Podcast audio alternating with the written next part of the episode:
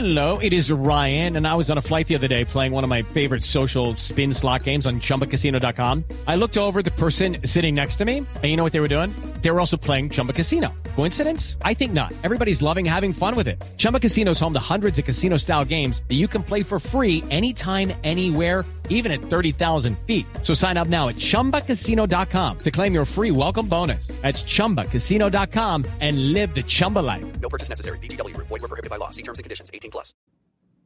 Pues nuestro invitado es el expresidente del Instituto Nacional Electoral del INE, a ese que se refiere López Obrador. Él es Lorenzo Córdoba y repito, Camilo fue el único vocero que hubo en esa manifestación el fin de semana en el Zócalo. Señor Córdoba, gracias por acompañarnos en Blue Radio hasta ahora.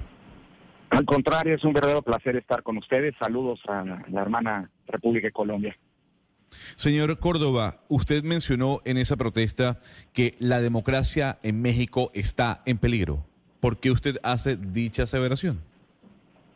Bueno, por dos razones. Una que es común a todos nuestros países eh, y que tiene que ver con el mal momento que atraviesa la democracia, es decir, eh, la existencia de una serie de problemas estructurales, la pobreza, la desigualdad, la corrupción, la impunidad, la violencia y la inseguridad, son eh, problemas que están generando una especie de caldo de cultivo y que alimenta un malestar entre la sociedad absolutamente legítimo, que es aprovechado por eh, eh, actores políticos con claras vocaciones autoritarias, como es el caso de México.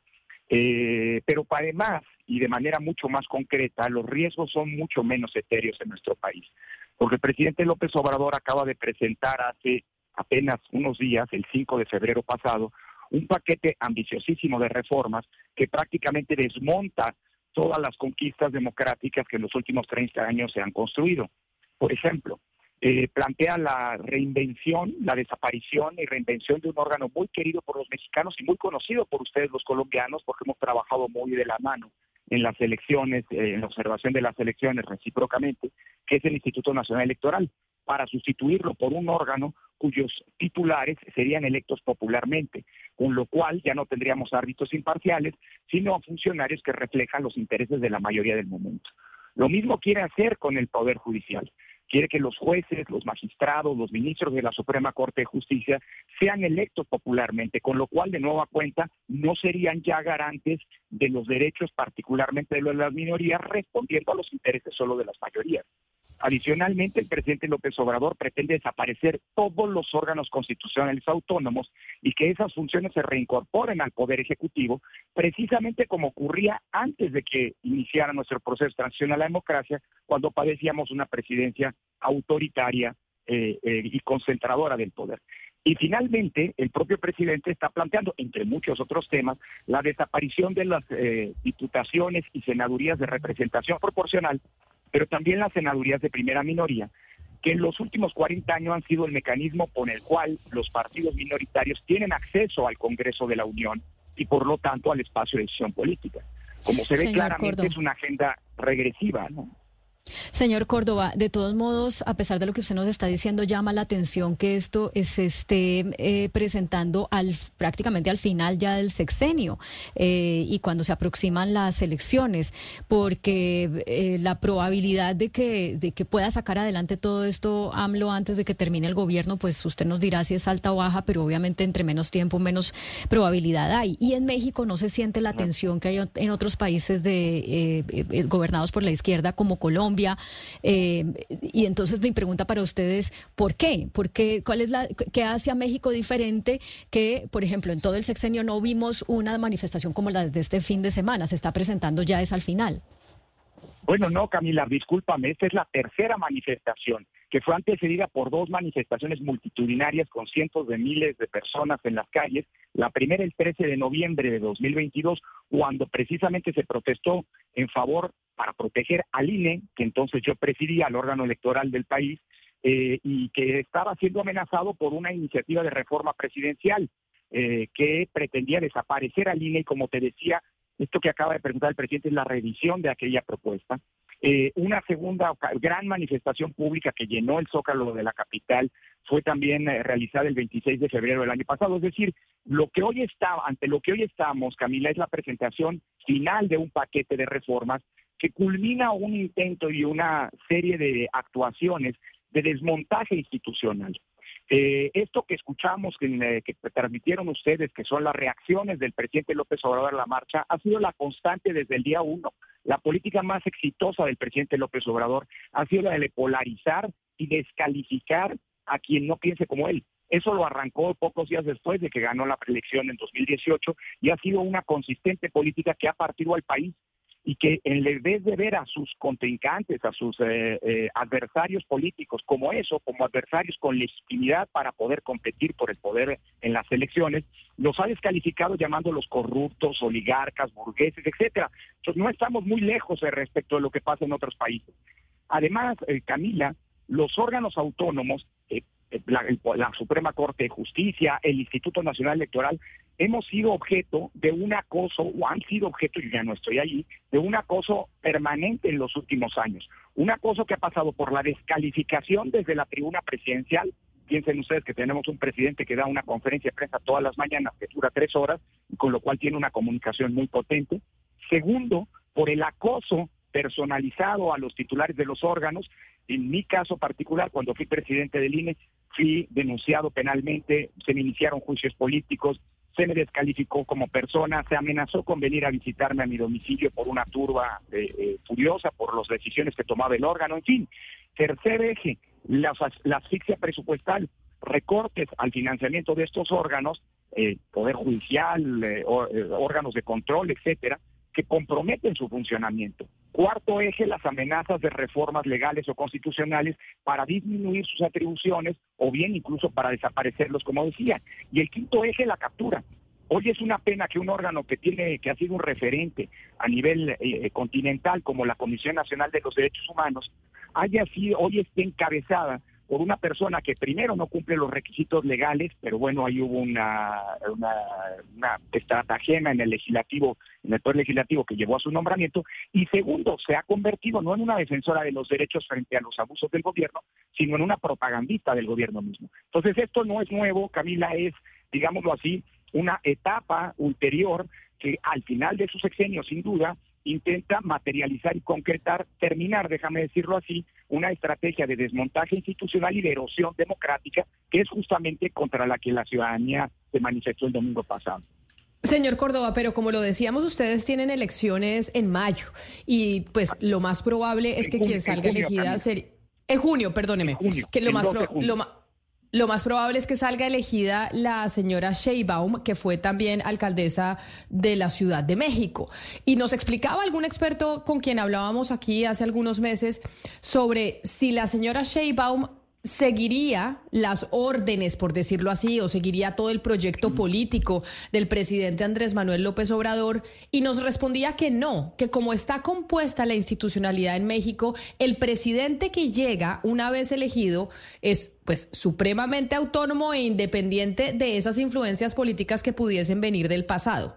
Ahora le, hago yo exactamente esa misma pregunta a usted. ¿Usted cree que elegida la señora Sheinbaum, el señor López Obrador seguiría teniendo tanto poder? A ver, hay una tentación histórica en nuestro país en los últimos 100 años que es que el presidente saliente Recuerden que nosotros tenemos prohibida la reelección justo desde los años 30 del, del 20 del año del siglo pasado. Eh, entonces siempre existía una tentación del presidente saliente de ejercer una influencia o de convertirse, para decirlo en pocas palabras, el poder tras el trono. Y efectivamente nuestra historia enseña que quien manda es quien está sentado en la silla presidencial, no quien se fue. Eh, hubo un periodo en los años 20, 30 que se conoció como el maximato, en donde un expresidente prácticamente ejercía todo el poder. Pero el presidente Cárdenas rompió con esta tradición y efectivamente quien gobierna es el presidente en turno, no el que se fue. Sin embargo, sin embargo, eh, lo que también es cierto es que la, hoy candidata Claudia Sheinbaum, que es una candidata que va a puntera en las encuestas, aunque muy probablemente es posible, lo hemos visto en otros países, terminemos teniendo una elección muy cerrada. Las encuestas hoy no necesariamente son un espejo fiel de lo que la ciudadanía cree, y menos en un país en donde las encuestas hoy están dando rangos de diferencia entre una y otra de 30, 40 y hasta 50 puntos. Hay encuestas hoy que le dan una ventaja que había Sheinbaum de 8 puntos, hay otras que le dan una ventaja de 60 puntos. Algo no está funcionando ahí. pero sin dudar a dudas, la candidata puntera, la candidata, la candidata del partido mayoritario es Claudia Sheinbaum. Ella obedecería, respondo a tu pregunta, los mandatos que le diría el presidente López Obrador, probablemente no si ella gana la presidencia. Sin embargo, lo que sí es cierto es que el día de hoy ella ha asumido integralmente este paquete de reformas que es justamente lo que sacó a la calle a protestar porque ve en riesgo a su democracia. Es decir, el programa de gobierno que Claudia Sheinbaum públicamente se ha comprometido a sostener implica todos estos ejes que he comentado con ustedes y que implicarían una gravísima regresión democrática porque nos, nos volverían a la época de un partido hegemónico y de una enorme concentración del poder en una presidencia autoritaria. Entonces, pues bueno, eh, muy probablemente después, si ella es electa, si ella gana la presidencia, ella es la que definiría la ruta eh, a seguir. Pero públicamente ha señalado que su política sería una política de continuidad y además de empujar hasta eventualmente conseguir que estas reformas que presenta hoy López Obrador. With lucky landslots, you can get lucky just about anywhere. Dearly beloved, we are gathered here today to. Has anyone seen the bride and groom? Sorry, sorry, we're here. We were getting lucky in the limo and we lost track of time. No, Lucky Land Casino, with cash prizes that add up quicker than a guest registry. In that case, I pronounce you lucky. Play for free at LuckyLandSlots.com. Daily bonuses are waiting. No purchase necessary. Void where prohibited by law. 18 plus. Terms and conditions apply. See website for details. Y que ella continuaría después estén aprobadas. Entonces, pues sí hay un riesgo. Don Lorenzo, dicen que este es el inicio de su campaña presidencial para el año 2030. ¿Usted quiere ser presidente No, de México? Para nada, mira, te lo digo así, el, el quien, quien me destapó siendo, fíjate nada más, imagínate que yo soy el registrador nacional para hacer una equiparación, ¿no? Que yo fui presidente del INE durante nueve años. Siendo presidente del INE, para descalificar el trabajo del INE, el presidente de la República decía que todo lo que las decisiones que tomábamos, que además se toman en un órgano colegiado, la registraduría es un órgano unipersonal, el INE es una especie de mezcla entre la registraduría y el Consejo Nacional Electoral porque es un órgano de 11 miembros. Yo lo presidía, pero yo no decidía, decidíamos colegiadamente. A pesar de que las decisiones eran colegiadas, para descalificar estas, el presidente decía que todo eso eran una estrategia mía para ser candidato de la oposición en 2024, cosa que no podía hacer porque yo estoy inhabilitado constitucionalmente por el, el rango de árbitro, el cargo de árbitro que jugué durante tanto tiempo, pero además porque no estoy de ninguna manera eh, eh, eh, establecido. El mismo presidente ha dicho que cuando yo volví a la universidad, yo soy un académico, estoy en la UNAM, en la Universidad Nacional Autónoma de México. Bueno, renovamos en la universidad el rector, la máxima autoridad hace unos meses, y el presidente dijo que yo iba a ser, que yo pretendía ser el rector, lo cual es absolutamente falso. Un buen Sí. consejo para si alguien está preocupado en cuál es el futuro profesional de Lorenzo Córdoba es escuchar lo que dice el presidente López Obrador y apostar en sentido absolutamente contrario. No Sí. es una, esta fue una manifestación civil, esa es una descalificación que ha pretendido el presidente. Yo después de esto vuelvo a mi cubículo universitario, estoy en medios, hago opinión pública y por supuesto es una trinchera válida para la de, de defender a la democracia. Pero como le gusta decir al presidente, y ahora se lo reviro, no somos iguales, no todos necesitamos un cargo político y mucho menos un cargo público. Señor Córdoba, le quiero preguntar por este López Obrador modelo 2023-2024, el que está ahora en campaña, que tiene candidata propia. Y le quiero preguntar porque este López Obrador no es el mismo que conoció México cuando aspiró tres, cuatro veces a la, a la presidencia de la República, fue alcalde de la Ciudad de México. ¿Es el mismo o se transformó en la presidencia en este personaje abusador que no da garantías a la oposición, que, de- que, que abusa de su poder? ¿Es el mismo o por qué López Obrador terminó siendo la figura que es hoy en día y que además tiene tanto respaldo popular? Sí, bueno, a ver, el respaldo popular, comienzo por ahí, es muy explicable. Es una persona que por primera vez dentro de, la- hablando de la clase política, le habla a aquellos que no habían sido escuchados. Es decir, a esos que, como decía, eh, pues se nutren de un justificado malestar porque la justicia social, que fue la gran promesa con la que se hizo la Revolución Mexicana hace más de 100 años, no se ha cumplido, es una promesa incumplida. Y en ese sentido el discurso de López Obrador es muy eficaz en términos de conectar con la gente y de generar pues, una, una animosidad per- eh, positiva. Eh, claro, si además tienes tres horas de micrófono diario eh, hoy debemos saber, en el, en el sexenio debe haber habido cerca de mil eh, eh, 200, 1300 conferencias mañaneras. Entonces imagínate la capacidad de comunicación. Pero, señor Córdoba, más allá de las habilidades políticas de, del presidente, y no es por defenderlo, pero también ese respaldo popular no obedece al buen desempeño de la economía. México se convirtió en el socio comercial más grande de Estados Unidos por primera vez. Sí, pero eso no, perdón, eh, somos el socio comercial de Estados, uno de los principales socios comerciales de hace 30 años. Es decir, hoy el principal. Hoy el principal, sí. Pero eso es producto, sí, pero eso es producto también de un contexto global. no, yo no estoy hablando del, presidente. Eh, la pregunta es ah, política. el, el, respaldo, digo. Ahora, eh, no, a ver, es que hay una paradoja, fíjate, todas las políticas públicas del gobierno, si se miden en lo particular, todas están por debajo de la aceptación presidencial. Es más, muchas están claramente reprobadas. La política de seguridad es un auténtico desastre. Estamos en el momento más violento de la historia del país la política de salud, México fue uno de los tres países con peor desempeño frente a la pandemia. Es decir, es una contradicción, es un fenómeno muy interesante. López Obrador es uno de los políticos con mejor capacidad de comunicación y eso explica su éxito. Dicho lo anterior, también hay que reconocer que este país está partido. Si tú ves los resultados de las últimas elecciones federales, las de 2021, eh, el, el obradorismo, los partidos de la alianza, de la coalición gobernante, obtuvieron 21 millones de votos y los de la oposición 23 millones. Esa obra, la que mencionaba, de división del país, de polarización, muy intolerante, ¿eh? porque es una, una, una, división no nada más, eh, digamos, no es una división democrática, es la típica división que ha sustentado todos los regímenes totalitarios de la historia, en donde al opositor se le ve como un enemigo que se le combate permanentemente y se le descalifica. Señor Córdoba. Entonces, sí, a ver, y, y perdón, nada más un dato para la respuesta. ¿Qué ha cambiado? Bueno, lo que ha cambiado profundamente en el presidente es que fue un presidente eh, que en su campaña planteó la desaparición de la, de la digamos, la, vuelta del ejército a los cuarteles. Y hoy es el presidente que ha militarizado todas las áreas de la economía, de la, del comercio, de la seguridad nacional. Es una cosa muy preocupante.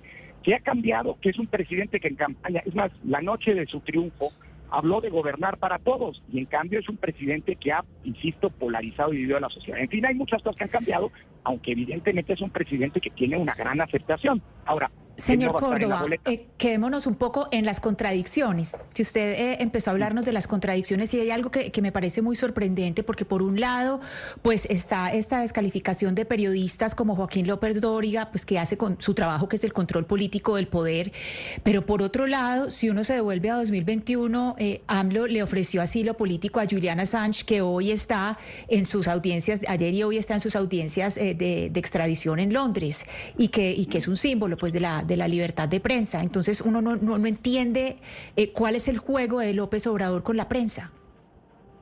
Bueno, el juego con López Obrador de la prensa es un juego paradójico. Assange no es un periodista. Assange es una persona que se hizo famosa por, digamos así, eh, eh, publicitar una serie de documentos que estaban reservados y que causaron una enorme conmoción.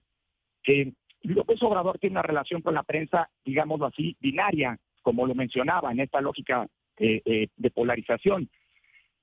Eh, es condescendiente con la prensa que le es favorable y es absolutamente radical y abusivo con la prensa que le es desfavorable.